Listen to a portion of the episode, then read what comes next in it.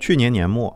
央视纪录频道推出了一部关于中国武术传承的六集纪录片，叫做《藏着的武林》。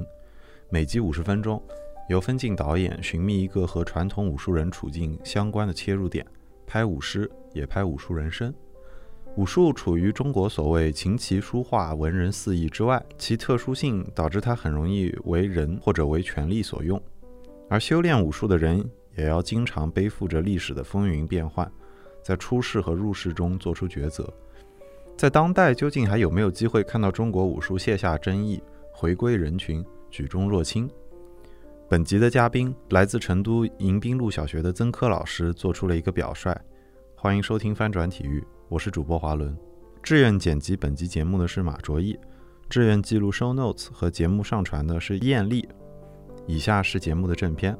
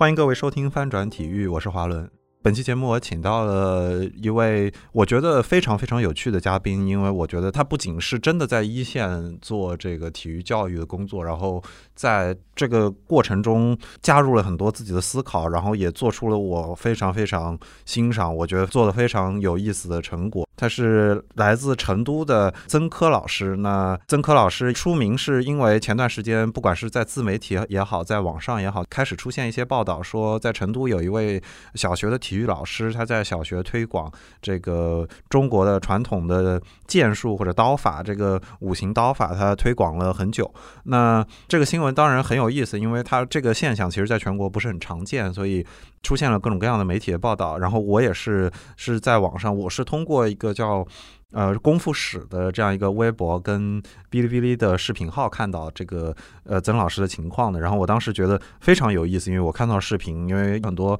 教授武术的或者是教授其他类型的呃呃不管是门派的这个格斗术也好的老师，他不一定能像曾老师这样就是。表达的特别好，然后就是尤其是带孩子的时候，我觉得就是在这些视频中，我看到了在做儿童的教育或者面向儿童的体育教育时候，呃，非常好的一些品质。所以我今天就觉得，我说我一定想请曾老师来做一个节目。那那曾老师，您跟大家打个招呼吧，然后再做一个简单的自我介绍吧。Hello，大家好，我是来自成都市迎宾路小学的体育老师曾科，很开心能嗯做客呃这一期的节目。对对对。那呃，我觉得就是曾老师，要不先跟大家介绍一下，就是您在这个迎宾路小学教这个教的到底是怎样一套武术？然后您教的这套武术，就是您自己是一个师傅，或者是您原先在呃进入在在在在当这个小学体育老师之前的时候，就已经练习这项武术练习了很久，就是就是这个背景是怎么样的？不知道曾老师可不可以跟大家说一下？哦，好的好的，呃，我。呃，我是从小习武，我很喜欢武术，然后嗯，在机缘巧合之下认识了我的老师，然后我的老师他是学形意拳的，他也是形意拳的传人，然后我就跟着他练习了形意刀，嗯，因为我个子比较矮小，呃，比较瘦，然后力量不是很足，所以我的老师就说呃，让我学一下兵器，因为兵器，呃，我的老师他以前也练过佩剑。嗯，他就跟我说，呃，练兵器的话，还更能开发一个人的智慧，因为我个子比较小，要想打高个子的话，啊、我必须要用更多的战术或者是什么，就要提晋升，嗯嗯然后通过这样练习，可以很好的锻炼我的思维。嗯所以呃，我就跟着他学的是形意的五行刀。学了形意五行刀以后，然后他也教了我一些苗刀还有八卦刀的一些技术。嗯嗯所以我们现在学的就这个刀法，它就是五行刀法。嗯。您刚刚说就是这个，您您说这是您是因为身材相对矮小，所以老师推荐练练这个刀法。这个我倒是觉得就是道理上不是应该是赤手空拳应该是更轻一些，就没有一个拿着武器的重量。我以为是拿这个武器反而应该是就是需要力气更大的人相对来说才能做到嘛。就是这是一个，就是这个是 不知道理解的对不对哈？啊，是这样的哈，就是呃，刀法的话，它它可以很好的弥补你的身呃身材或者是体，就是你体质的缺陷，它可以很好的弥补的。嗯，因为我们在练习的时候，拳法我有很可很可能我打你两拳，或者是我打三拳，你都要扛得住，因为你的抗击打能力超过我的力量。但是当我拿着刀，你拿着刀的时候，你就是你绝对不会轻易的往前冲的，嗯嗯因为这个刀没有谁受得了一下。所以当时我们就在嗯，就是就是在交流的时候，我就嗯我们老师就跟我说，兵器它更锻炼一个人的思维思维方式，嗯。就是当你把兵器练得非常好的时候，啊、你的拳法的运用就会有很大的一个进步，嗯。因为兵器它没有你更多的反应的时间阶和阶段，嗯，所以您是当初是为了练更好的拳，所以开始练这个兵器，我可以这么理解吗？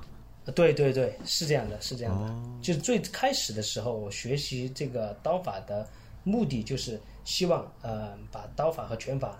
能够，因为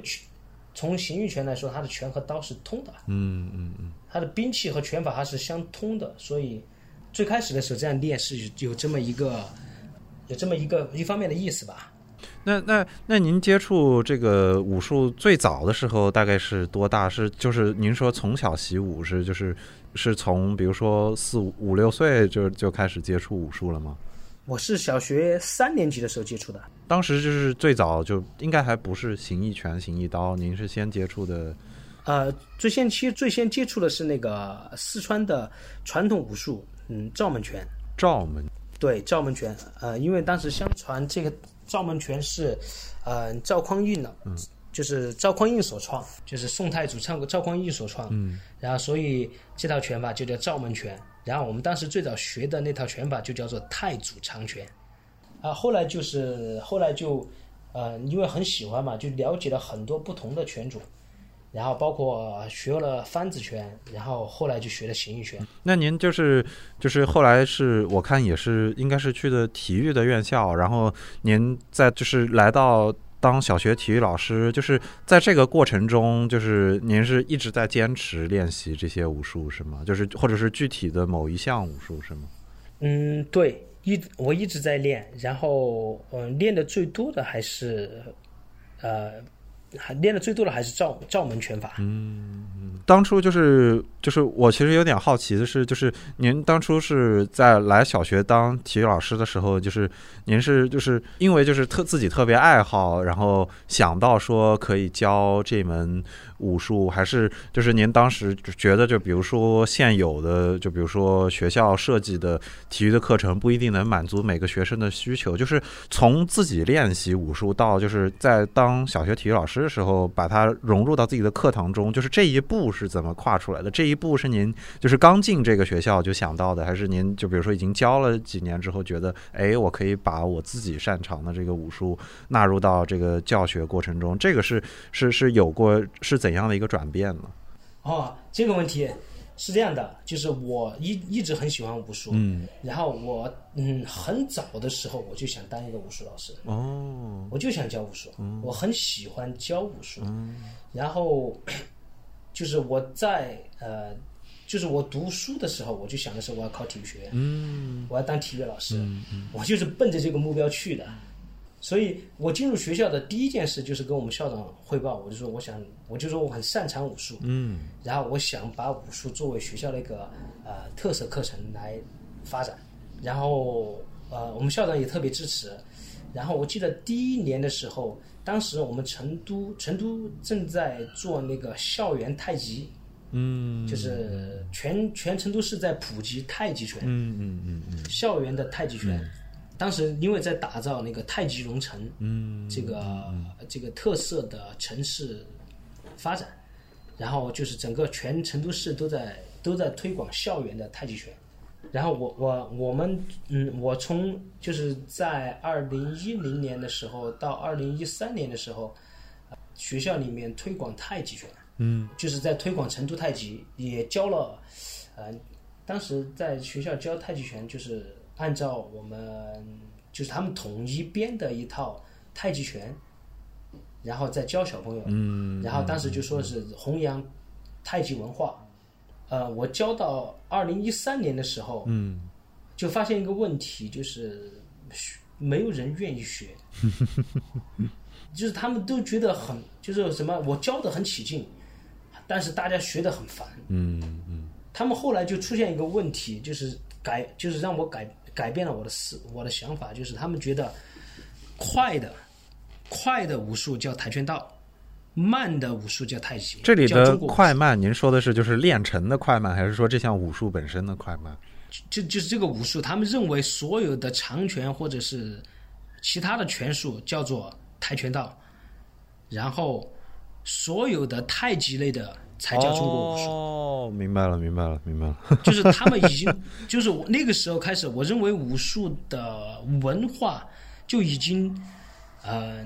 您您知道那个那个意思吗？就是很、嗯嗯嗯很低了，这大家对武术的认同很低了。嗯嗯嗯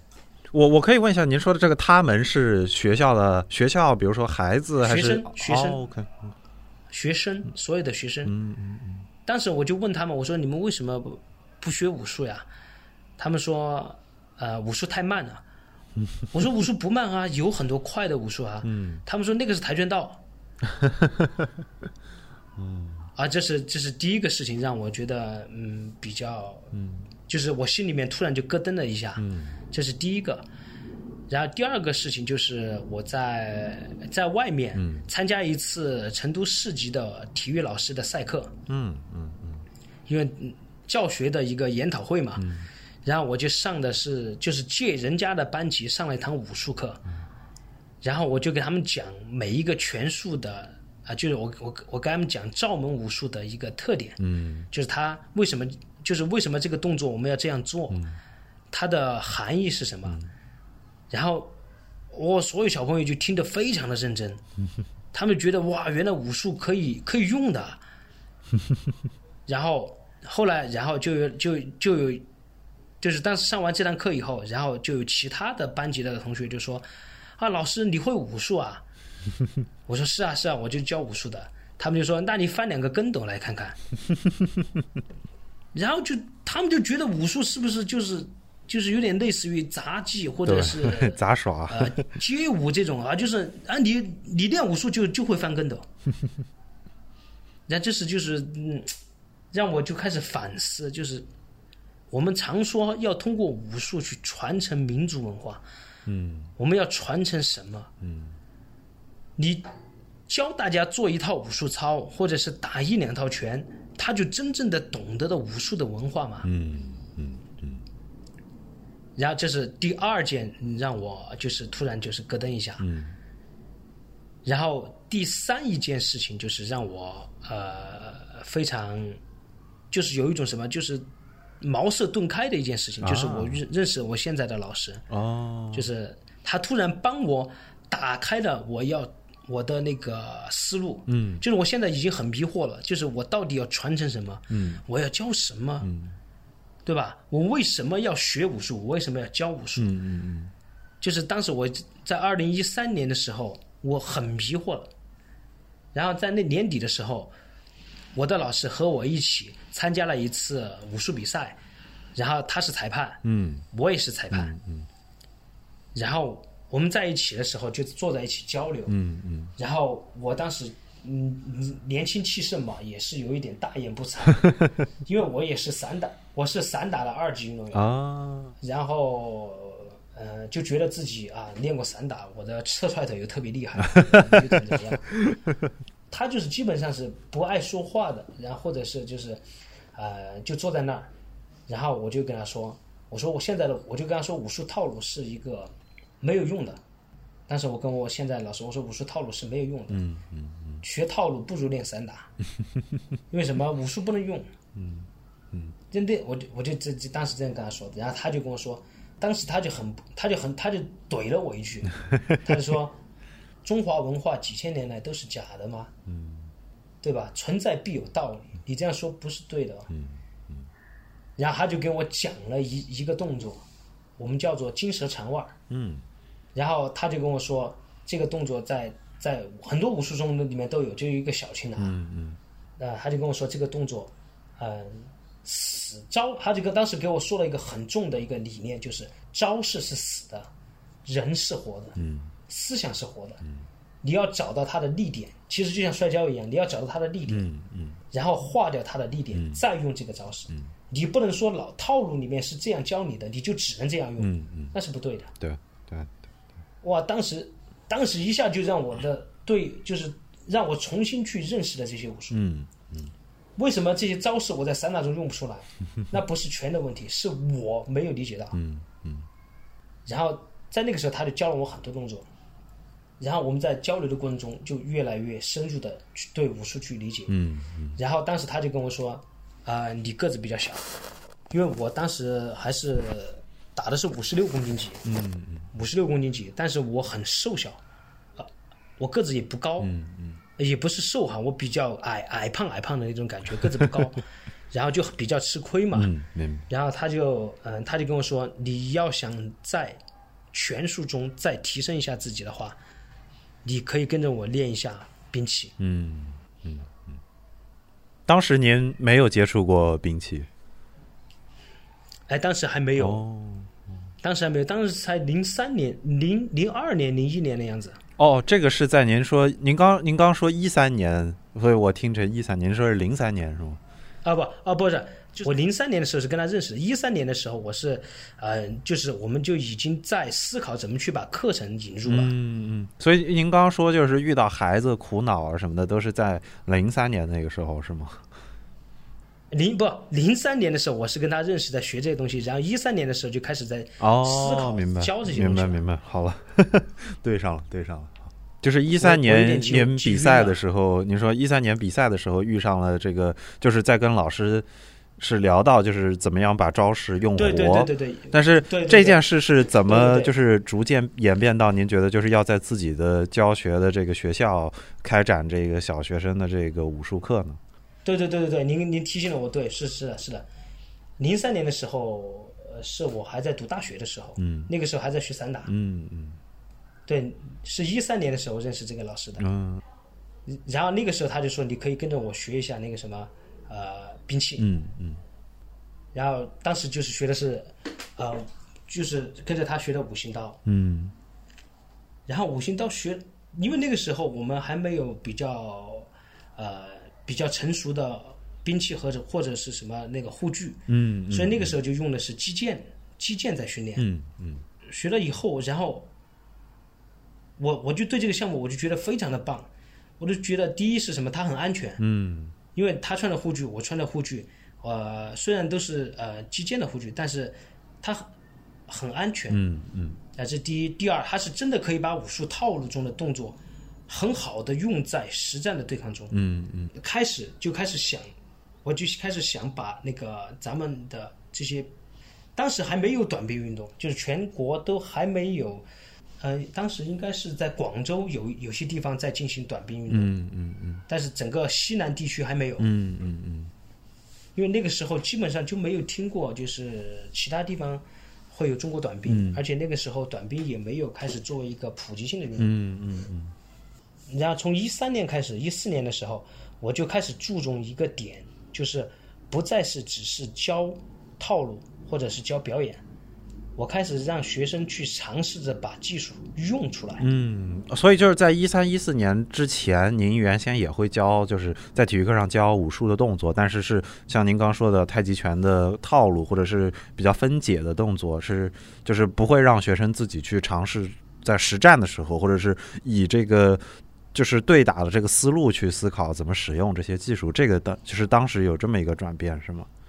是的，是的，是的，哦，就是从当时就是一三年之前，我让学生学的就是表演，嗯嗯嗯。怎么样好看，怎么样练，嗯。然后服装啊，然后像出去打比赛，甚至会化一点妆，就是这种，就是把武术还是在表演的方向去走。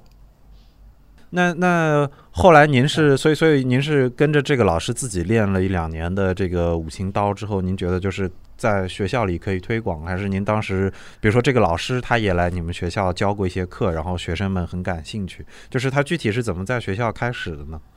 就是实际上就是一个叫做对武术的认识不断的在加深，嗯嗯不断的在加深。就是像你跟就像刚我跟你讲的一样，在以前我就觉得武术套路是没有用的，嗯嗯嗯就练套路就是表演。嗯。然后后来就从练习呃五行刀以后，我开始就觉得重新认识了一下咱们的中国武术，然后也开始阅，就也开始大量的阅读一些文献资料，然后也开始去关注世界上不同的流派的武术，嗯嗯就是除了拳法以外哈，除了拳击、泰拳以外，呃，世界上不同流派的，比如说像菲律宾短棍，嗯嗯。呃，欧洲击剑，嗯嗯然后黑马，嗯嗯嗯。黑马，然后还有就是日本的剑道，然后就开始、也开始在在网上去查这些相关的资料，去看这些视频。嗯。哎，您刚刚提到这个黑马是什么？嗯，黑马是欧洲的欧洲的常见，哦，就是叫做呃欧洲的一个欧洲的古剑术，哦，呃，然后就就去也去去看这些，然后我就开始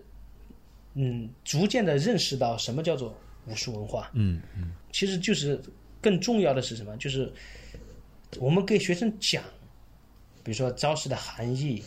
然后呃战术的思想，嗯，比如说什么叫学，什么叫做以退为进，就是在课上会给学生讲这些了。就是我们只是用嘴巴去讲，他永远体会不到什么叫做攻防兼备，嗯嗯什么叫做以退为进，什么叫做呃欲呃什么叫做什么呃欲左先右，嗯嗯就是一些战术这些武术的一些文化，我们讲它是永远领会不到的，嗯嗯嗯。但是当他们用出来的时候，这些文化还真的是懂得到。嗯。所以我就真的是让学生，就是我后来就想的是什么，就是要通过呃武术这个文化，就是通过武术这个项练习，去让学生去了解咱们民族的文化，嗯。去打开中国中国传统文化的这道大门。嗯嗯。所以那个时候开始，我就让他们去用，嗯。你要去用。嗯。所以那个时候我尝试过拳法，尝试过擒拿，嗯。尝试尝试过鞭杆，嗯鞭杆，嗯嗯嗯尝试过摔跤，就是我去教学生，然后我都觉得呃很比较危险。嗯。就说实话哈，我都觉得他没有，因为学生练习他没有办法去收，嗯嗯呃，对对去收住那个手，对对对，他会会会受伤。嗯，就是哪怕是带起拳套带去那个学生都会受伤。嗯嗯直到二零一七年的时候，我在广州，在广州嗯那个建工书院，呃看到了那个马马马明达马教授，嗯他们推广的那个中国短兵，嗯。然后我就看到他们的兵器和护具非常的就是第一，他们的兵器很有中国的文化，他们是选的唐刀，嗯，做了唐刀的安全剑，安全键，这就比那个啊啊对安全的，就是安全的呃刀的样子，哦，就是用唐刀做的安全刀，呃碳里面是高碳纤维，然后外面是那个叫做发泡棉，嗯嗯嗯。然后做成那种刀的形状，嗯嗯嗯。那个就很那个就很安全，比比那个什么跑比拿一根棍子那种要安全的多。嗯嗯嗯。然后第二呢，它的护具，它的护具是我见过比较具，呃，具有中国文化特色的一个护具。嗯嗯。所以我当时就想，这我我要是有这些东西，我的学生就可以学五行刀法了。嗯嗯然后在二零一七年，我就跟学校商量，我们要把短兵，就是把短兵引入学校。嗯嗯然后呃，在嗯就给学校打了报告，我们就大概自筹经费，嗯然后包括呃学生家长自筹经费，然后就买就买了第一批短兵哦，和护甲。还有学生家长他愿意自筹经费，就是他们也是就是自己练武术或者对武术感兴趣的家长吗？对对对对哦。对，因为因为我在学校还是当时还是开展武术开展了七年了嘛，嗯嗯嗯。然后实际上家长都还是很认可我的一些武术理念，嗯嗯。就比如说学以致用、知行合一，他们是非常支持这一点的。嗯然后二零一七年的时候，我就把所有的全部弄进，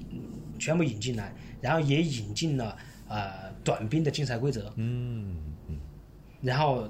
在实践的过程中，我就发现这套规则成人的竞赛规则，它不适合小学生的。嗯嗯，有什么地方不太适合呢？您能稍微解举几个例子吗？呃，就是它的那个叫做它的实战的过程中，就成年人的竞赛规则，它是第一，它是允许你不停的打，嗯它是在五分钟的时间里面让你不停的打，嗯嗯嗯嗯你最后可以打出一百比九十九。哦然后这是第一，第一，然后第二，嗯，它可以打全身，嗯。除了裆部和啊、呃后脑勺，它其他地方全部可以打。嗯嗯嗯嗯。呃，然后呃，我在实践的过程中，我就发现，第一，呃，不停的打，因为我以前练的时候是一击得分嘛，嗯嗯嗯。就是我们在实践的时候是击中这个回合就结束，然后我们重新重新开始。嗯嗯嗯。啊，当出现连打的时候，嗯。呃，学生就会出现一个状态，就是我不管你，呃，怎么样，反正你打我一下，我可以打你三下，他就没有那个什么，没有那种技技术的智慧在里面。比如说我们在对抗的时候，我只能。我我最好的状态是什么？是你打不到我的情况下，我击中你。对对对对，这个才是一个嗯兵器格斗的一个技战术的体现。嗯嗯然后连击就会出现什么？反正你敲我头，我敲你脚，我得一分，你得一分，就看谁速度快。那这样的话，学生就会出现一个乱打的情况，嗯嗯嗯他就他就会他他就会选择呃忘掉你教他的所有的思思想或者是思路，他全部忘掉。他反正我我看谁敲得快，因为这是你规则决定的嘛。哦，而且我估计会出现就是个儿头大的孩子，那就更占便宜了。啊，对对对对对对对，力量还力量大嘛，打的会通一些。嗯嗯嗯然后这就是呃第一个，我觉得不太不太合理的，就是在学生范围哈，我不管他成年人，他在学生范围内这是不合理的。然后第二，呃，就是他可以打全身。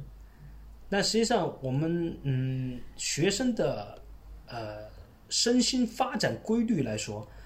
他在一二年级他是直观思维，嗯所以这个时候他是模仿。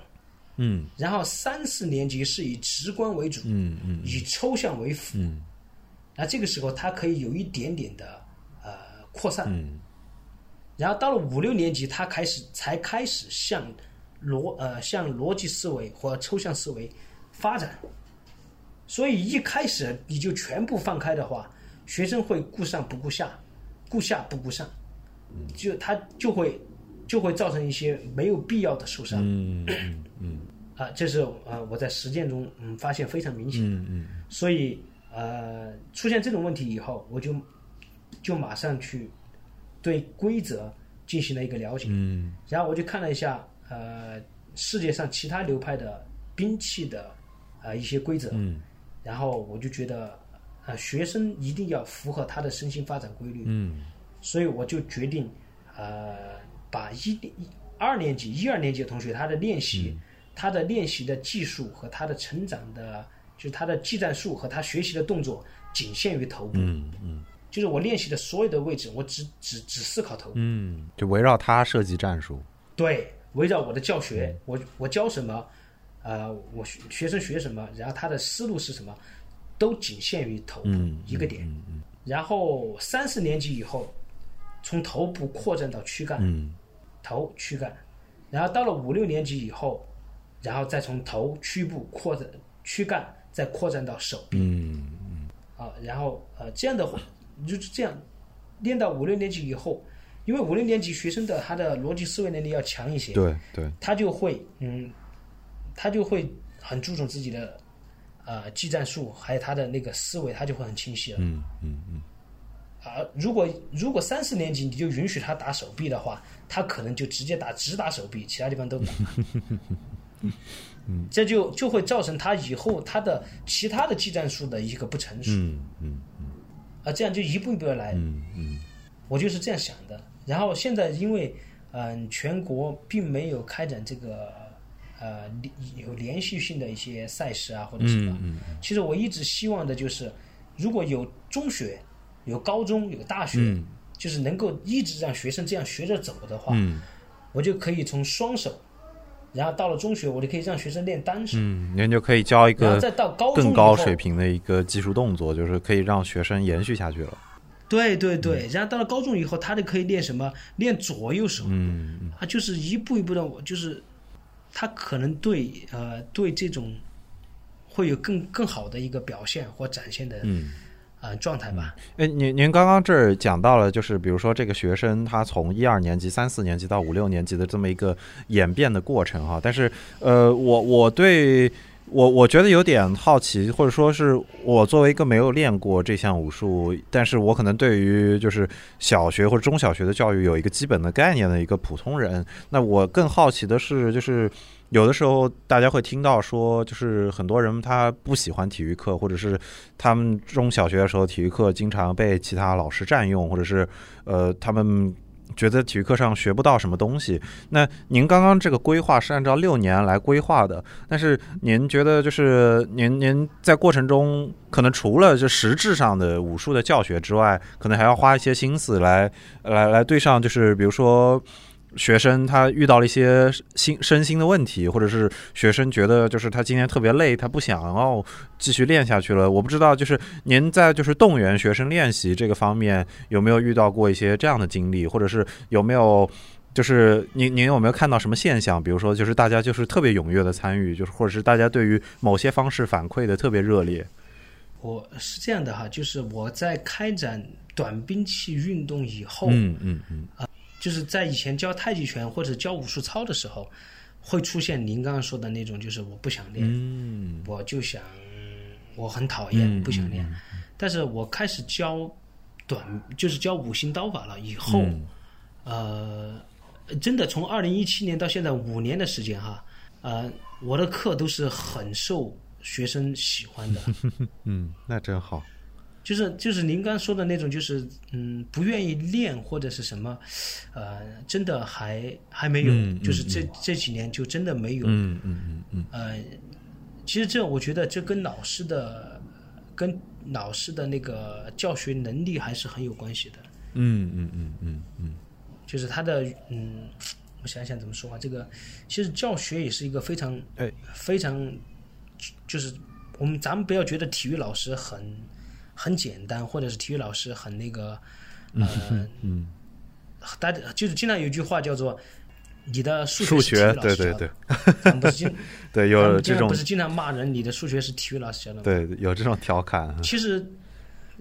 对，其实体育老师他对一个学生的影响是非常重要的。嗯嗯大家很现在很多人都觉得体育就是现在啊，我们的政府、我们的国家是非常重视体育的发展，嗯嗯然后各个地方、各个学校也是非常的把体育作为一个重点重点课程。嗯嗯他还有很多家长就会觉得体育是一个比较呃粗鲁或者是四肢发达、头脑简单的一项运动。嗯嗯嗯呃，实际上，在我们学校或者是在就是在我们学校，家长是非常重视重视体育的。嗯我们学校有四个大的体育项目：嗯足球、跳绳、武术、乒乓球。嗯然后家长实际上是非常重视学生的一个身体素质的锻炼，嗯然后以及他们，呃，他们就是对体育对于一个学生的情商、智商的发展是是其他课程没有办法替代的。嗯嗯嗯嗯，我可以就是可以这样说，其他课程是它是没有办法去替代的。是的，是的，是的。比如说武术带给学生的一个刚毅坚强，嗯你就是武术操，你都没有办法去替代。对对对，因为它是就是一个套路嘛，你只是在没有思考的去背诵它。那您刚刚说的这个，其实我真的是很认可。就是我有的时候，我这个也是听来的说法，但是是有一个笑话，就是嗯会说，就是就是这么一路读书读到你你哪怕读到大学，你再往上读到博士，或者你读到你已经成为大学的教授了，就是经常会出现大家对于教育的理解会觉得，就是你只教就是脖子以上的身体部位。您不叫脖子以下的身体部位，就是好像就是我们一路这么读上去，就不去思考，或者是没有真的像对待脖子以上这么认真的，呃，这个这个投入的程度去投入自己脖子以下的所有的身体部位，但是他们也是身体的一部分那。他甚至你可以说这个身心合一，就是。就是你身体的情况，实际上是会影响到你的心理，或者是你自己的思考时候的发展的。所以是我对于您说这点也是很认可的。对，对对对，因为他对一个人的一个人的完整人格的塑造，嗯是其他项目没有办法替代的。嗯嗯，比如说像像武术、像足球，当对手真的提着刀向你冲过来的时候，当那一瞬间人家向你进攻的时候，就像。人家一刀砍过来的时候，你的反应是什么？嗯，你是敢看着他，还是吓得闭眼睛？嗯嗯嗯。然后呃，咱们怎么样去体现一个你的坚强？嗯，那个真的是不是说就是坚强，真的不是说说而已的。嗯，我相信练了武术以后，如果你在最后一刻你都不放弃的话，以后要打倒你的困难就几乎没有。嗯嗯嗯。对我我自己也这个感受很深，就是就是因为因为练习武术更。尤其是就是当您接，就是当大家接触到实际的对练的时候，或者实际的去跟人真打，或者是真实的这样去操作的时候，就这个危险也不一定说危险，这个挑战是实打实的。那在武力上或者是在某一项技术上，呃，被逼入了一个绝境的时候，依然相当大程度上是要靠自己来解决这个问题。所以，他就是很多人听到危险这两个字，就会立刻就会呃吓得觉得就是说啊，这个是不是对孩子有伤害？但更多的是，就是当我们。能够确保，就是当这项武术的这个教学的这个环境是完全安全的这个情况下的时候，呃，把它置于一个所谓的危险境地，更容易应该是逼出孩子在一个危险的情况下怎么去思考、怎么去解决问题的能力。这个可能是有的时候容易被忽视掉的，就是，但实际上是非常重要的体育跟武术的优势。对，对对对，所以我我现在教学生，我都是呃，你不一定是高手，嗯，就是你跟着我学。我允许你不是高手，你肯没有谁就是没有谁练武术就是为了成为冠军或者成为高手，嗯嗯嗯，不是这样的，嗯嗯，我希望是什么？我希望通过武术带给你的是一个自强不息的状态。是的，是的，就是你永远不永远不会满足今天的自己。嗯嗯嗯，就像我嗯，我们练的时候，我这这一次我练在我在三十秒我能够劈刀四十次。嗯。然后我明天就也就希望我我就要通过自己的努力，我要达到四十一次。然后今天你打我的时候，我闭下闭了眼睛；明天你再打我的时候，我要把眼睛睁开；后天你再打我的时候，我要敢于反击。嗯嗯嗯，就这样，就这样不断的去塑造一个学生自强不息的完整人格。嗯，而当他达到一定程度的时候，他比如说在班上已经很厉害了。然后我就要鼓励他，你去帮助其他人。嗯嗯嗯，你很厉害，然后我就会安排一些不厉害的人跟你练。嗯嗯嗯，你就要去帮助他，像你这样共同进步。嗯嗯嗯，然后通过这种自强不息、厚德载物的方式，去让学生明白，你能力越大，你的责任就要越大。嗯。曾老师，我我觉得您说的很好，然后我觉得就是关于这个课程的这个呃设计，呃或者说关于这个课程，就是在就是在体育课中加入武术这个方面带来的好处，呃，我觉得也说的很好。但是我觉得您也可以跟大家分跟也可以跟大家分享一下，就是就是您在具体的课程教学跟设计上面的时候的一些思考，因为因为我觉得在网上我一开始看到这些传播的文字跟视频的时候，其实最新吸引我的是一个是您的这个教学的这个这个言辞，因为我觉得您把一个动作拆分的特别好，而且您没有说就是对学生就是大喊大叫，让学生去死记硬背某一个动作，您没有这种这种现象的出现，而且您我看到是自己设计了一个就是适用于这个武术的一套装置，还是用轮胎轮胎改造的。那我当时就觉得，哎，这个说明这个课程的设计的时候，这个老师真的是花心思的，而且是很可能是是出于孩子的角度去思考过什么动作是为他们好，怎么样教学他们能学到的东西更多。就是具体到这个教学这个方面，您可以跟大家分享一下，就是您是怎么去思考跟怎么去筹备的吗？哦，我想想哈，嗯呃，是这样的，就是我呃，就是把那个护具和兵器引，就是把中国短兵引进学校以后，嗯然后嗯、有了器材以后，我肯定要是把我的会的知识，然后分层次的啊、把它教给学生，嗯嗯。然后我就要嗯就要把自己会的东西分层次的教出来，嗯然后在教的过程中，在教的过程中，我呃我不能我不能只教套路啊，嗯。他一定要有方法，要教给学生他的就是我们叫什么教练赛一体化。嗯嗯。我要我不能只有教，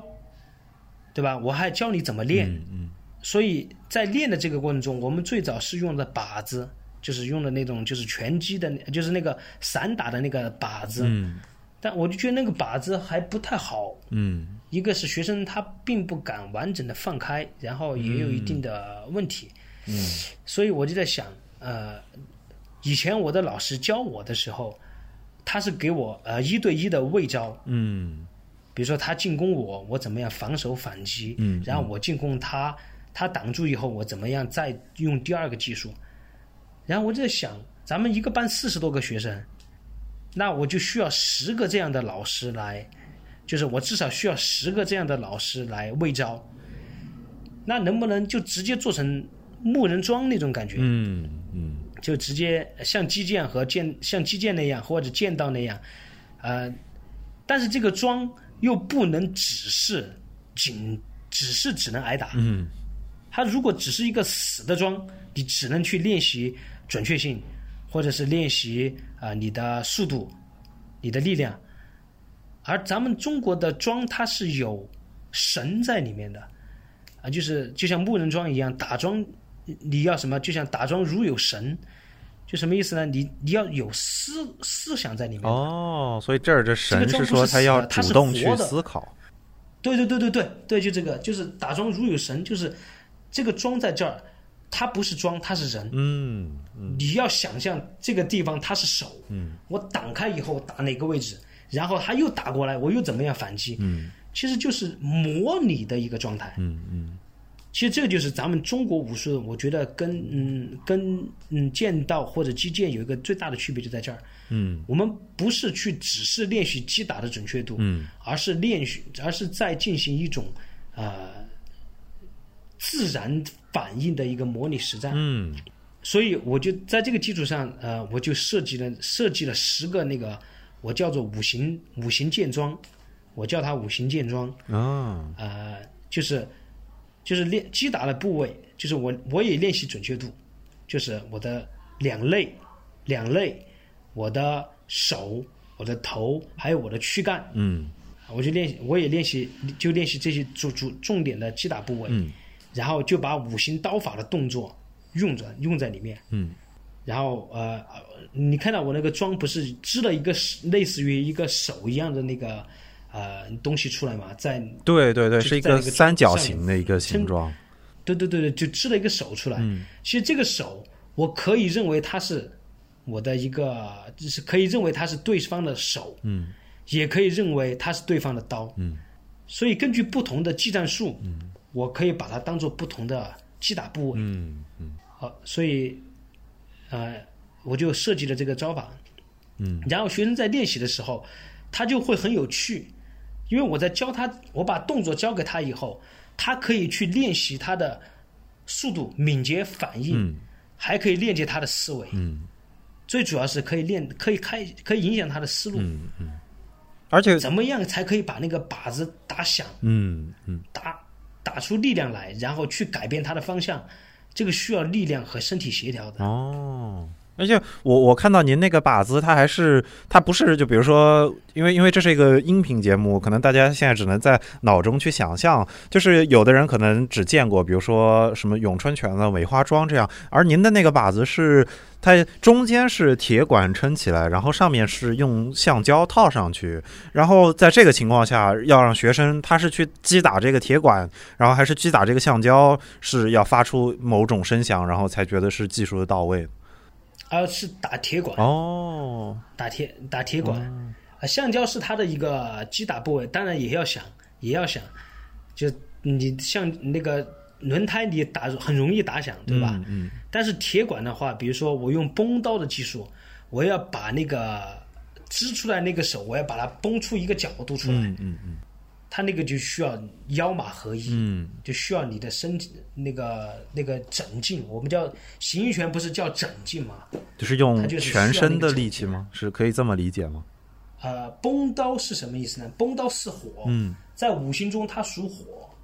然后火是什么意思呢？很多人会联想到侵略如火，或者是那个火焰那个瞬间的那个。其实火在我们的形，在我们的解解释中是什么？是似火烧身哦。什么叫做崩劲儿？就是你去那个火焰烧到你手的那一瞬间，你收回来那个劲儿，叫做崩。嗯啊，所以当你把这个劲儿可以很自然的用出来的时候，嘣那一下，那个整劲儿，那个那个桩是很明显，你可以看出反应的。嗯，OK OK。然后你打桩可以打出来了，然后在两人穿上护具，一个一个刺。就是对手进攻方刺，你防守方棒一下，那个刀那个刺刀会很容易的给他把那个他的进攻方向改变，嗯嗯嗯，改变以后直接进去，嗯，就是我们叫做听见响往里闯，听见响往里闯，就是小朋友就会觉得哇，就是他就觉得他是在成长，嗯，就是他通过一节课的练习，他可以看到自己的呃，可以看到自己的一个进步，嗯嗯。而这个进步是可以可以评价、可以观测的。嗯嗯嗯。所以呃，这就是我的一个教学理念，就是我们教孩子一定要让要给他设置一个台阶去迈，嗯，就是设计一个台阶，他就像上楼梯一样，一步一步的往上走，就是在你的教学的引导下，他一步一步的往上走。对的。所以你看，嗯，我教学我是喜欢。设置很多问题来，嗯，然后你来帮助我解决。有有什么样的问题？您可以举几个例子吗？就是这样一个来回。举举个例子啊，就是呃，比如说我教刺刀，嗯，我教刺，我教刺刀，然后你用崩刀，我教啊，我我教孩子们崩刀，崩开刺，然后反击这个动作。比如你一刺过来，我一崩开，然后就反击。我教对手教这个课的时候，我就会问他，问大家。呃，现在呃，就是你学了崩刀的技术了，他学了刺刀了，然后呃，当对手向你刺过来的时候，你会怎么做？嗯嗯嗯。然后就会让大家开动脑筋，你会怎么做？当对手向你刺过来的时候，然后这个时候就会有很多的回答，嗯，比如说我会后退，我会往往旁边走，我会怎么怎么样，嗯，然后我就会告诉他，如果你往旁边走，人家的刀会不会跟着你走？嗯，然后我们就会去模拟，然后大家觉得哦，好像是会跟着人家走哈。就会去引导他们，啊，五五行刀法中什么技术可以用于防守刺刀？嗯嗯，然后大家也会觉得，就会觉得哦，崩刀可以防守啊，崩哪？然后我就会继续告诉他们，啊，对，你说崩刀可以，那我们来试一下，然后试，然然后大家开始试，然后就会觉得，哎，有些人就会觉得哦，崩刀可以用，有些人觉得啊，崩不开，什么原因呢？然后我再继续的请一些。能够用好这个技术的同学过来，嗯，然后就你就要你来讲，嗯，你为什么可以把它刀崩开？嗯嗯嗯，你击打的哪个位置？你发力的方向是怎么样？嗯嗯，你对刀的技术的掌握是怎么样？嗯嗯，然后那个同学就会思考，我好像用的，呃，好像在打的是他中间一点点的位置，嗯嗯，然后呃。崩开以后我没有停，然后是接着往里走，然后就让就你就通过自己的语言引导他一步一步的找到你的那个标准答案。嗯，然后学生就会觉得啊，这个这个是我想出来的，哇，我太厉害了。就是就是给他一个，就是你通过这些障碍，然后给他一个呃这样的一个答案，这比你直接告诉他这个答案，他要记得清楚的多。嗯嗯，得给他一个，就这像一点一点的成就感，教会一点一点东西，然后让他自己像搭积木一样把这些拼图给拼起来了。哎，对对对，您说的很好，就是这个运动成就感，嗯就是我经我经常也是在提的，就是你一定要让他有这个运动成就感。嗯嗯嗯啊，这个运动成就感，因为不同的人，就有些人他力量比较小，嗯，那么你可以让他怎么样看到自己的进步，嗯嗯嗯或者是看到自己的思维的活跃，就你就要就要根据不同的人去帮助他去找到这个成就感，嗯，找到以后，他才会从不自信变得自信。明白明白。当他自信了以后，他才会有勇气，嗯真的是这样，他自信了才会有勇气，有勇气以后，他才会冷静，嗯。真的是这样环环相扣的。那像您刚刚描述的这种，就是学生的理解跟顿悟，因为因为我之前跟曾老师，我们在这录制开始前，我们也交流过，就是曾老师提到，就是你们比你们校内的时候是有的时候也会开展比赛，甚至在成都市范围内也会有这样相互之间的比赛。您会就是在场上看到，就比如说您在就是在课上教到的某一个东西，学生他不仅理解了，然后他。在这个中间加入了自己的思考，他打出来了，或者是说是，比如说您能很清楚的看到，或者是学生有来找您，呃，学学生有来找您，主动说，就是我曾老师，我上次这个动作我重复做的时候，我没有看想明白一件事，但是这次我自己做的时候，我立刻看到了这个不同角度的差异，或者是不同的方向的差异，就是像这样的，就是明显的学生思考成熟的这么一个过程的瞬间，有有这样的故事吗？有有有，太多了太多了，真的真的会有，真的会有。就是啊、呃我经常会在学生练习的时候拍一些视频，嗯。就比如说不管是打实战还是他训练的时候，我会拍一些视频，拍下来以后我会给他们看，嗯嗯。比如说我会给他看你这个地方啊还不够好，还不够好，然后你怎么样去更好的弥补或者怎么怎么样，嗯嗯嗯。然后我就在拍视频的时候，就是他们在运用的时候，我会看到很多学生他自己的思考，嗯就是你会你会觉得你会惊讶于他们的智慧，我会惊讶他们的智慧，真的是这样。他们很多东西是我觉得这个年龄就是就是我觉得他们在这个年龄段能够想到这个这种思路来，我觉得简直是不可思议。嗯，您您能举一个例子吗啊，？就是啊，这这个我想想，现在没办法给你们就是给大家演练这个。哦，但我觉得呃，其中有一个就是，我记得有一次啊、呃我给他们讲过，讲过就是在新右刀法，就是我们叫做苗刀里面，嗯有一个动作叫做翻身劈刀，嗯嗯嗯就讲了一个叫做翻身劈刀，嗯我就说这个动作，呃，是当别人刺过来以后，呃，你借着他这个力，然后转过去劈他，嗯嗯嗯。我就跟我就说了一下，我说这个动作呃很难，嗯或者是说这个动作对人的要求特别高，嗯。因为你要转身，你要劈，这个太难了。嗯。然后我就相当于是给大家介绍，或者是因为在教学嘛，肯定会有一个拓展的环节，嗯嗯。我就给大家介绍了一下，简单的介绍了一下。然后我在第二次的实战的过程中，有个小姑娘，她把刀刺出去以后，嗯然后对手用崩刀把他的刀崩开以后，嗯他们两个刀就卡在那个位置上，大概卡了有，呃，就是相当于两个刀在斗劲儿，嗯嗯嗯因为都不敢让开。嗯我一让开的话，你的刀就劈进来；嗯然后你你一让开，我的刀就横进去。就是在斗劲儿的过程嗯中，他就用了什么？就借对手的力，用了翻身劈刀，正好把对手的刀让开，然后劈中对方的头。嗯嗯哇！当时我都惊，我惊呆了。当时我把那个视频拍下来，然后现在我也发到抖音上面去了。嗯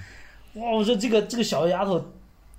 就她的小脑袋里面，你完全不知道她在想什么。嗯。但是想出来的东西是非常合理和合乎逻辑哎性，的。您您有后来就是直接去问他，就是他是想到的，还是就是他身体就是做出了这样的反应，就是他的思维过程是什么样的？呃我问过他，问过他，他就跟我说的是，他呃，我以前讲了这个过程的时候，他就觉得这个动作很漂亮，嗯然后他就想能不能用出来，嗯然后今天卡住了以后，在那个情况下他不能退的，嗯他跟我说的很清楚，他说他那个情况下他不敢退的，退出来对手就砍进去了。那正好他的步伐又正好处在一个交叉步上，嗯那么他只需要一转身就可以打进去了。嗯他就在那一瞬间，他就就没有犹豫，直接把这个动作打出来。嗯，真是精彩啊！哇，我觉得这个这一瞬间，我觉得武术对一个人的，就是我觉得我带，就是武术带给他的那种自信，还有对是他对那种在那种情况下他的一种敢于挑战的一个精神，嗯，这个绝对是一个富于挑战的精神。是的，是的，因为这个动作我都没有用过，就是因为我就是我都没有用过这些技术的，他们可以用出来。嗯然后这是第一个故事，然后第二个故事就是，呃，我们都知道劈刀要把刀往上举，对吧？嗯嗯嗯劈刀是把刀往上举，然后是把肚子露出来。嗯然后我，我以前就告诉他们，我说你就不能把肚子露出来，嗯嗯，所以你劈刀的速度要快，因为你露出来的话，人家很可能刺过来。对对对对对，然后那个那个有个女女孩儿也是也是我们武术队的一个女孩，就是她就把刀举起来，她就希望你来刺他，啊，他就把肚子他就把肚子让给你，然后如果你去刺的话，他就退步退步劈你头。啊，哇，我觉得我觉得这个这个这个个这个太棒了，嗯。而且现在成了他的一个绝招。然后还有同学就是善于打虚实结合，嗯。打假动作，比如说金木水火土五个技术，嗯。他就喜欢把什么把劈刀和刺刀连起来，嗯。劈刀假动作，比如我手一往上举，你你就以为我要劈下去，就把刀往上挡，挡的一瞬间我收回来前刺，嗯。而且速度步伐协调灵活特别快，这一看就是在家里面悄悄咪咪练的，就是他就是他们会把我教的动作，然后通过自己的思考，然后去诱使敌人上他的圈套里面来，嗯然后去击打对手，嗯嗯这就是一个很，就是我觉得就是他们。在他们这个年龄里面，能够做到的一个逻辑思维的一个举一反三的变化。嗯。哎，我老师，我我刚刚就是您您说到这段的时候，因为我事前看过您微博，还有您传过的一些就是教学的视频，有一个视频是好像是您有两个女孩子也是练的这个刀法，然后她们把自己改编成了一个武侠片，还是拍了这么样一个片段。它这个中间有您刚刚说到的那个翻身劈刀的这个女孩吗？哦，翻身劈刀那个还没有拍，还没来得及拍。哦，但是有那个有举刀前刺，那个是拍了。就是他他诱敌深入，个就是他把肚子露出来吸引对方，然后让然后趁机去劈刀，是这个意是这个姑娘是吗？不是不是，是另外一个，就是啊、我往上一举，你以为我要打啊对对对我对对收刀前刺，对对对对这个对对对对。这个姑娘的故事是拍了的，哦，这个姑娘的故事是拍了的。哦，是然后其他的其他的我都还没来得及拍。听说你进步很大，没有吧？我想试一试。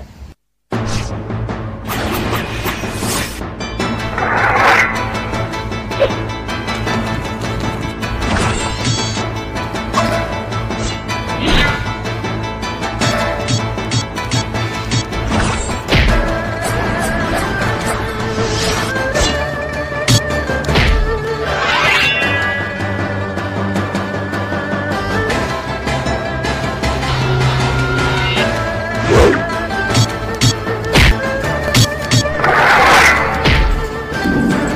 招我怎么没学过？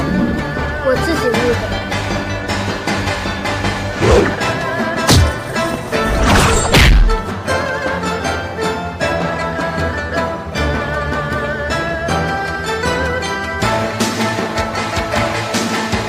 你很强，是个对手。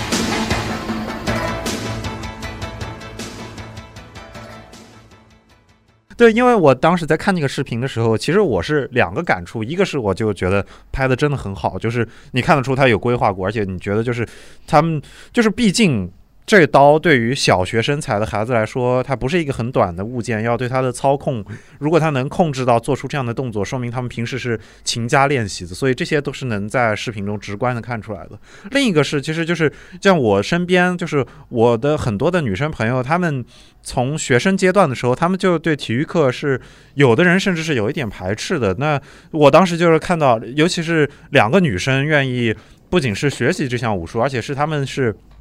明显是很热爱这个武术，到了就是可以去拍这么一个，就是寓教于乐也好，是投入情感的一个很真挚的这么一个武侠剧这样一个片段的时候，我就觉得啊，那这样的话，这个老师教的肯定很好，就是他肯定是。让学生真的理解了，而且他们真的喜欢上这个运动，才会出现这样的情况。而且是女生也愿意去做，因为真的是有很多女生，呃，跟我就私下里，就甚至是女生朋友私下里跟我说过，他们觉得有的时候体育课他们宁愿跳过去，或者是觉得在体育课是一种煎熬，这种话我都听过。所以我当时觉得非常了不起，就是这样看到这样的画面。对，啊，这个其实是什么？这个拍武侠剧，这个你这个想法是怎么开始的呢？是。呃，我我一我一直在鼓励孩子们把我讲课的内容，呃，把它让他们把它写成日记。嗯，就是我一直在鼓励孩子们，就是你今天上武术课，你悟到了什么，或者是曾老师讲了什么，让你非常感兴趣，你把它记像一个训练日记一样记下来。拿，对对对对对，哪怕就是鼓励他们在，就是把武术的，就是写出自己的武术思想，其实就是鼓励他们，嗯，去把。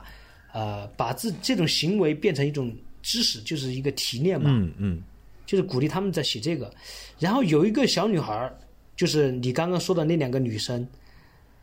其中有一个女孩叫娄艺玲。嗯，她就是做了一个事情让我非常的感动。嗯嗯嗯，她在家里面，呃，把我教给她的动作画成了一本武林秘籍。哇哈哈，哇，就是比如说。五行刀法：金木水火土。劈刀要怎么用？刺刀要怎么用？撩刀要怎么用？当对手向你进攻的时候，我应该怎么样去变化？他化成了一套秘籍。然后他妈妈有一天，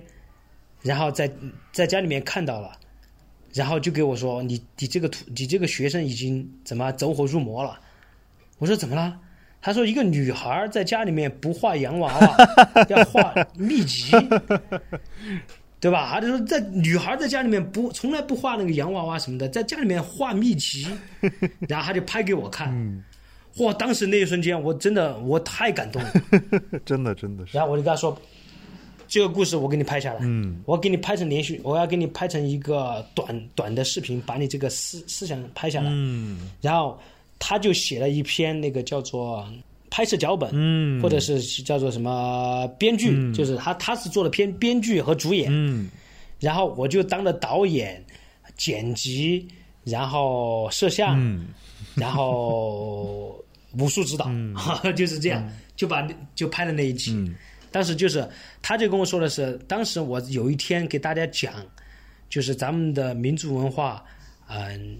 就是在明朝明朝的时候，嗯，新右刀法，然后还有就是吴书手臂录的作者吴书，他其中就有一句叫做什么“只恨古人不见我，亦恨我不见古人”，嗯，就是就是这么一首诗，他就觉得呃，咱们的就是这个武术文化不能再丢下去了，一定要让更多人来学，嗯嗯，他就在然后他就在家里面呢，也就画这些东西。他就说的是，他画好了以后，然后给以后的师弟师妹们，或者是给他朋身边的朋友看，怎么怎么样，他就是这么一个想法。然后，然后我就说，那那这个要拍下来。然后我们就编了这么一个故事，啊，就是把它拍下来。然后这个，呃，后来后来那个呃。就是新华社记者不是到我们学校来来采访嘛，然后就专门还采访了这个女孩，就是包括把她，嗯，她的一些作品，嗯。也把拍下来了。真的是我我我听这个故事我都很感动，而且我觉得就是他在中间出现了很多很正确的元素，就是就是你不仅能够看出这个学这个孩子他理解了这个动作本身，以及包括把这个动作融汇在一起，他还投入了足够大的热情，而且他加入了自己的其他方面的思考，又做出了一个他完全属于他自己的创作，而且。你你你也完全可以说，就是大家以为练武术是练身体，练身体上的动作，但是他不仅是练了思考的同时，他还在额外，对吧？这得到了一个创作脚本的机会，得到了一个去投入自己想法去创作的机会，这个真的是就是非常了不起的一个融会贯通，他完全超过了传统意义上大家觉得体育课可能给这个。一个普通的孩子带来的影响，所以真的是一个呃非常棒的这么一个过程。那这个孩子他现在毕业了吗？他现在还在小学吗？还在小学，还在，哦现在五年级。哦，因为因为您刚刚提到，就是他他说他创作这个武林秘籍，他是为了以后能够教这个学弟学妹，所以我就好奇，就是您就是已经带了这三四届的情况下，您肯定也遇到过有的学生他是比如说五六年级开始练，然后他现在已经毕业了的情况。那像这些孩子，他们还跟您现在带的这些小学的孩子，他们会有互动吗？然后他们毕业了以后，他们还会继续练这个五行刀吗？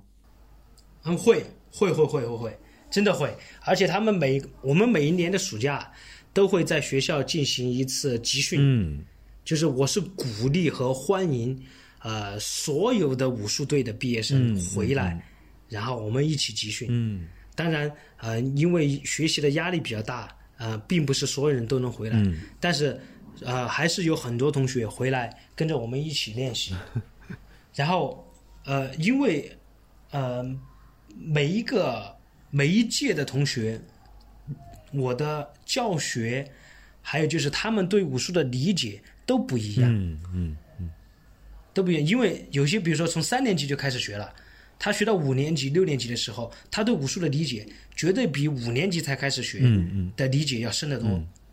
然后当那个情况下，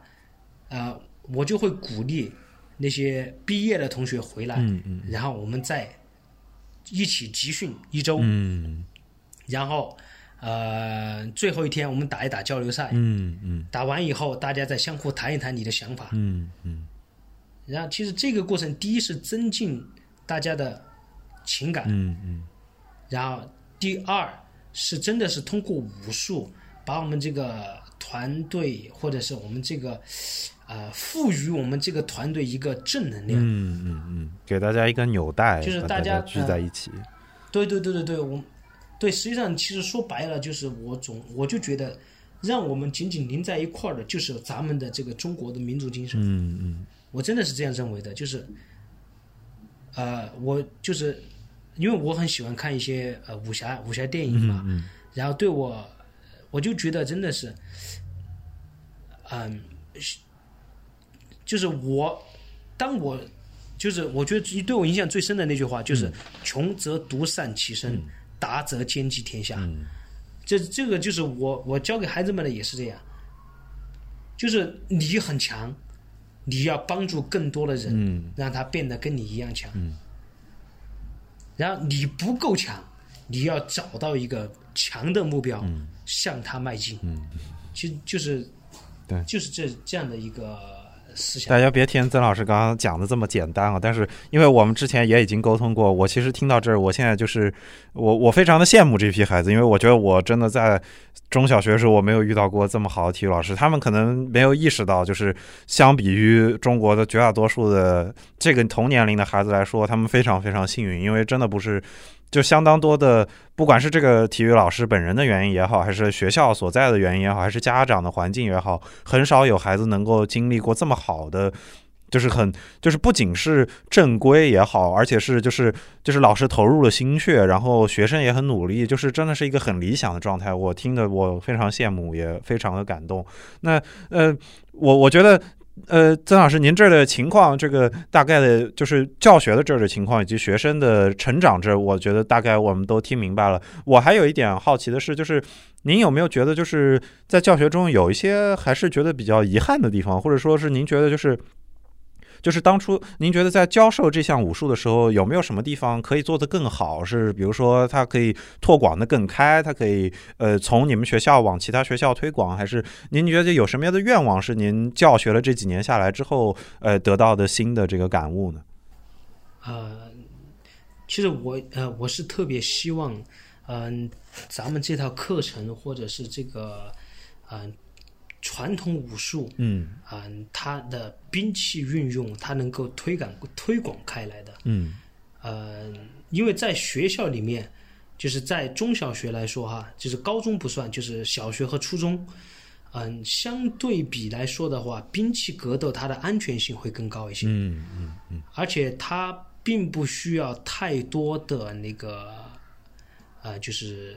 成本，并不需要太多的成本，就是只需要呃你有一把兵器就可以了。然后我其实很希望能有更多的学校能够开展，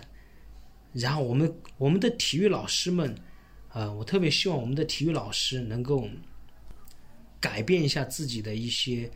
呃现，呃，我想想怎么说啊，嗯这个不能说的不能说的太得罪对人，对对，理解理解。对，说的有点太得罪人了。就是我，呃，其实我就更希望有更多的学校能够开展咱们的中国短兵，嗯嗯然后认认真真的去传承我们的民族文化，嗯这是我非常希望看到的。嗯因为现在，呃，人们对中国武术的了解非常的欠缺和不足。嗯现在一说到武术，大家认为的就是翻跟斗、嗯表演，嗯然后很多人几乎都忘记了武术的本质和武术它对于一个人的完整人格的塑造，嗯人们是不认识的。嗯大家现在还停留在什么武侠剧里面，什么呃，我怎么样，你一招打过来，我要怎么样，我的马步要蹲下去，我的怎么样弓步，但在实际的过程中，咱们古人就告诉我们，拳有定式，用无定势。嗯嗯嗯就是学的方法是死，学的招式是死的，人的思想是活的。嗯所以现在很多人对武术不认识，嗯所以我我就希望更多的学校能开展这个项目。然后我我我一直希望的是，咱们全国的中小学、各个省市、各个各个地地域，能够进行一个市，就是当地的兵器的武术交流赛。嗯因为我们现在的交流赛进行了五届了，然后学生的实战、学生的那种状态是非常，就是怎么说，非常非常好的、非常好的一个状态。嗯嗯嗯嗯。所以我一直希望能够把这套竞赛规则推广到全国各地，嗯嗯嗯。不管你是什么武术流派，咱不管你是什么武术流派，嗯。你是螳螂螳螂双手剑也好，你是于于承惠于老师那一派的双手剑也好，还是你是其他流派的苗刀双手刀也好，咱们统一一个规则，统一兵器，嗯。击中得分。这不仅是一种武术文化的传承，嗯。更是对于学生的一个了解，就是各个地方的学生了解民族文化的一个机会。嗯嗯嗯。所以我经常在，我其实我经常在教招式的时候，我会告诉学生，啊、咱们古人就说“兵无常势，水无常形，能因敌变化而制胜者，谓之神。”嗯其实就把这些民族的东西通过招式去教给他们，嗯然后再希望他们把这些知识运用在社会生活中。嗯嗯那在等你以后到了将来，你遇到困难，因为人与人之间是永远都存在竞争的，有些是有形的，有些是无形的。那你你在遇到这些竞争困难的时候，当出现问题，你的第一反应一定是解决问题，或者是想尽一切办法解决问题，而不会是遇到问题转身就走。嗯嗯我就就觉得通过武术，让你去遇到任何困难的时候，你都有勇气去面对它，嗯然后有方法去解决它。其实这个就是武术带予一个学生的一个完整人格的一个，我也是特别希望，呃，兵器格斗能够嗯推广到全国的一个心愿。是的，我我个人，那呃，我我我很认同曾老师说的这些这个关于就是武术带来的给人的这个影响，以及说呃，就是呃，就是舞练练舞这件事，可能比大家能想象的，就是收获要多得多。很多人真的只看到了所谓的强身健体的这一面，没有看到它就是作为一种生活的方式，作为一种对待人生的方式，对待对待不对待自己身体跟对待自己的这个生命的理解这这一面，所以这些是我觉得就是真正就是愿意呃从事这一项武术，愿意去就跟他相伴一生，这个是就是他会带来的这样的意义。那呃也也就是很很感谢曾老师今天就是给大家呃做了这样精彩的这么多的介绍，然后我我是再次的表示，就是我我是真的非常非常的喜欢，还有我看到那些视。频我真的很羡慕那些学生，我真的非常羡慕学生，我真的觉得就是为什么我在中小学时候没有遇到这么好的教 教课的方式，跟这么好的条件，跟去呃学习武术的这个环境，是这个我当时觉得特别遗憾。那我我最后的一个问题给曾老师是：如果有人听到了这期节目，或者是在别的地方看到了关于您的报道，他自己对于学习五行刀感兴趣，然或者是他觉得他的孩子也想接触他，您觉得上哪里可以找到相关的资料或者？有什么建议可以给他们吗？嗯，他可以可以关注我的微博，嗯嗯。啊，我的微博名字叫做教武术的体育老师，嗯，这个应该很好记啊，教武术的体育老师，嗯嗯嗯嗯，就是我会经常发一些啊我的教学的视频，比如说我在讲讲解教授，然后还有一些学生的训练方法，嗯，其实这个可以跟着一起练习，嗯嗯。好的，好的。然后您您前面提到说您还有抖音上也有发视频是吗？啊，对对对，我抖音我抖音的名字就叫曾科。嗯，所以所以呃，就是大家如果对于学习五行刀很感兴趣，然后听一下这期节目，呃，非常愿意跟曾老师，呃，不管是学习也好，还是就是有反馈也好，都。欢迎到这些平台，或者用这样的方式去找到曾老师吧。也有，也也可以直接，呃，到时候跟节目一起互动。然后，如果有什么反馈的话，我我相信我也可以帮您传达到曾老师这儿。然后，如果是有问题的话，我相信曾老师是很愿意解答。因为我跟曾老师接触下来的这段时间，我觉得曾老师也是真的是就是就是一言一语都能听出他。对于武术投入的这个热情，所以我相信他很愿意呃跟更多的人互动。那再再次感谢曾老师今天真的是呃抽出时间，然后我们也经历了一些录音上的波折，但是能够呃给大家讲一讲，就是怎样在小学面对孩子的时候教好中国体育这件事，是这是讲出了很多自己的思考，也讲出了自己的实践。那我相信这样的呃说法也非常有说服力。呃，可能有很多听众此前在。打开这集之前，对于怎么教孩子中国武术，甚至是教刀这样听起来是有一点危险性的这个武术的时候，是有一点怀疑的。但我相信听完这期节目，可能大家能够呃心头可能能够解一些疑惑，然后也能够明白为什么一个小学的教武术，尤其是教刀法的体育课程也能获得这样的成功。那我非常再次感谢曾老师来录制这期节目。然后好的，谢谢大家，谢谢，拜拜。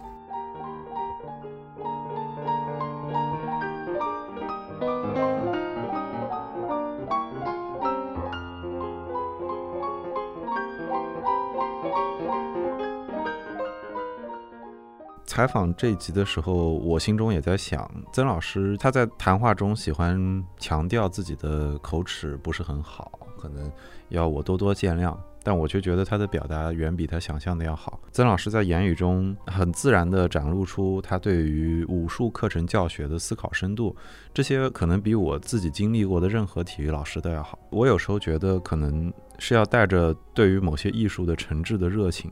比如传承中国武术，才能在生活压力巨大的当代中国都市生活中维持好一个作为小学武术老师的理想吧。曾老师和我有一些认识上的反差，其实就是曾老师他是觉得现在的武术的教育的状况是远远不够的，他是非常焦急的。但是我在听到曾老师这个故事的时候，却是非常欣喜的，已经我觉得已经是。嗯，我这些年来看过最正面的一个例子了。其实，在正式的录音，也就是上面我们听到的这段录音之前，我跟曾老师在线上也聊了半个多小时，其中也聊到了不少关于小学武术教育的设计和推广这样的话题。很可惜没有能放进来，但是我说实话，聊完以后，我觉得意犹未尽吧。